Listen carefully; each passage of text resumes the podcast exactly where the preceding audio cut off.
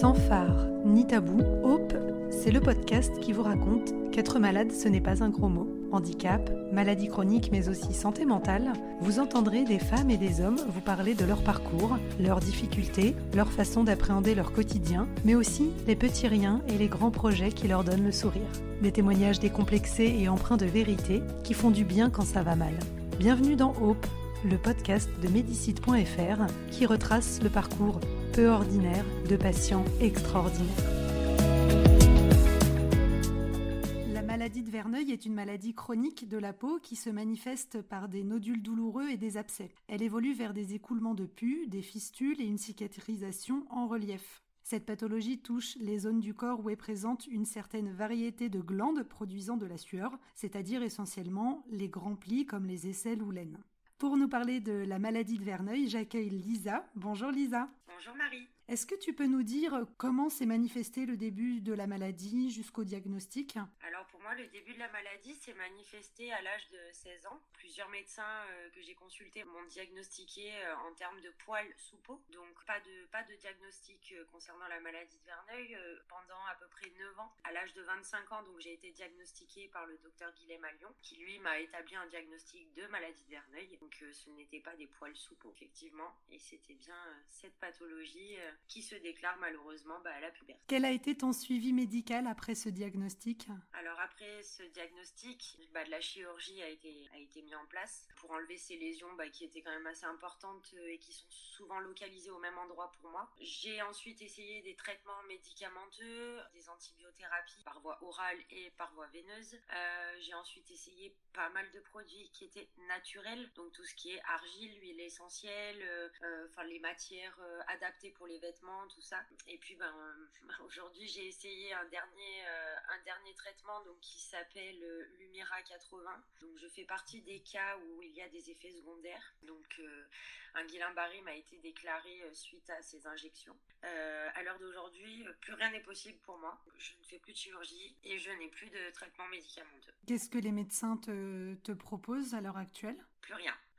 J'ai plus de plus de solutions enfin au niveau des localisations pour les pour lesquelles c'est localisé. Euh, c'est tellement important qu'ils ne peuvent pas me ils peuvent pas m'opérer.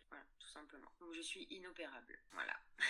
J'ai tout essayé. Est-ce que dans, dans, ton parcours, il y a des rencontres qui t'ont marqué? Il me semble que tu, tu évoquais euh, un médecin qui t'a permis euh, de mieux accepter ta maladie? Oui, alors c'est le docteur Philippe Guilhem, donc c'est un chirurgien qui se trouve à la clinique du Val d'Ouest, du coup, euh, sur euh, Écully, vers Lyon. C'est le chirurgien donc, qui m'a diagnostiqué cette pathologie. C'est une personne qui est, euh, comment dirais-je, une personne déjà qui est très humaine, qui est dans l'empathie et qui cherche à comprendre ce que ressentent les patients, ce qu'ils vivent. Malheureusement, cette maladie, si on n'est pas touché par cette pathologie, malheureusement et heureusement pour les personnes qui ne l'ont pas, ils ne peuvent pas comprendre. Il m'a permis d'accepter, malgré moi, parce qu'on n'accepte jamais une pathologie, qu'on se le dise, et incurable d'autant plus. Mais il m'a permis voilà, de, reprendre euh, la tête sur les épaules et de me battre vis-à-vis de ça.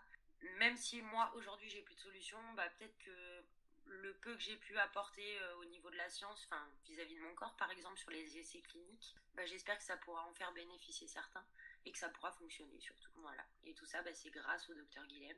Et puis il y a aussi euh, Hélène Rénal présidente de l'association euh, Solidarité Verneuil, qui est euh, bah, quelqu'un que j'apprécie beaucoup euh, en dehors de sa fonction et que j'apprécie de par sa fonction parce qu'elle cherche à faire bouger les choses et je pense qu'il faut des personnes comme elle et c'est important. Quand tu parles de faire bouger les choses, qu'est-ce qui est important pour toi? Alors que la maladie soit plus reconnue et connue bien sûr, parce que c'est une pathologie qui touche 1% de la population mondiale, donc c'est quand même énorme.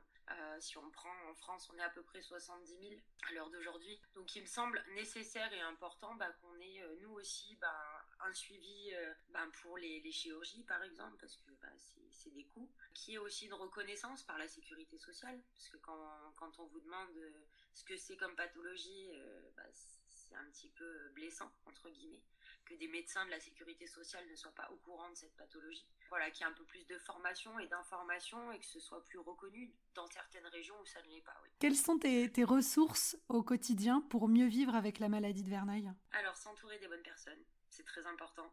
Toujours avoir un, un moment dans la journée où on a une phase de sourire, de rigolade. Ça, c'est important pour le moral.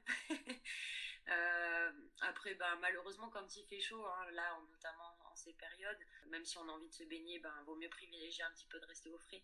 Et moi, ce qui me permet au quotidien d'avancer, bon, bah, c'est la méditation.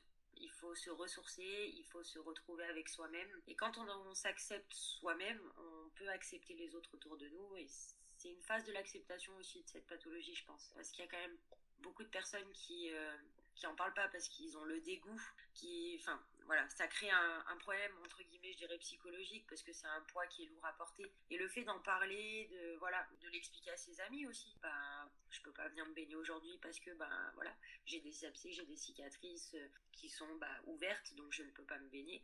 Au lieu de voilà, Enfin, moi, je préfère être honnête avec mes amis aujourd'hui et leur expliquer. Euh, je reste au frais pour bah, des raisons euh, qu'ils connaissent. Mais il faut s'entourer, voilà, des bonnes personnes, d'une bonne dose de sourire et, euh, et puis d'une bonne dose de nature aussi. Qu'est-ce que tu aurais envie de dire aux personnes nouvellement diagnostiquées? Alors que c'est dur, je comprends. Ce qu'il faut se dire, c'est que si on, si on nous inflige cette épreuve, ça je le redis souvent, c'est qu'on est capable de la supporter. Il faut voir le bon côté des choses. C'est pas une maladie qui est dégénérative, donc euh, on n'en meurt pas. Il faut s'accrocher, regarder de l'avant, même si, même si c'est compliqué parfois.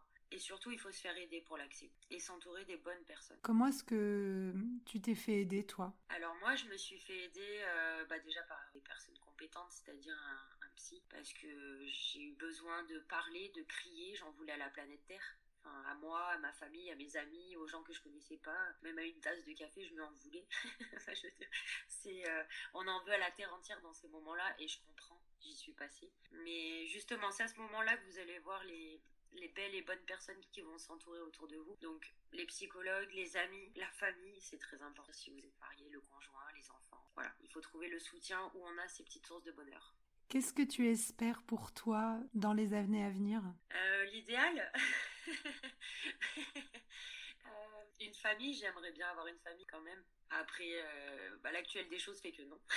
voilà. Mais j'aimerais bien voilà, avoir une famille et puis surtout qu'il y ait des avancées, qu'il y ait euh, des avancées médicales, même s'il y a des petits espoirs, voilà, qu'il y ait euh, des choses qui puissent nous soulager, parce que malheureusement, on n'a rien qui nous soulage aujourd'hui. Voilà, d'avoir moins mal. J'aimerais avoir moins mal dans les années qui arrivent. J'aimerais.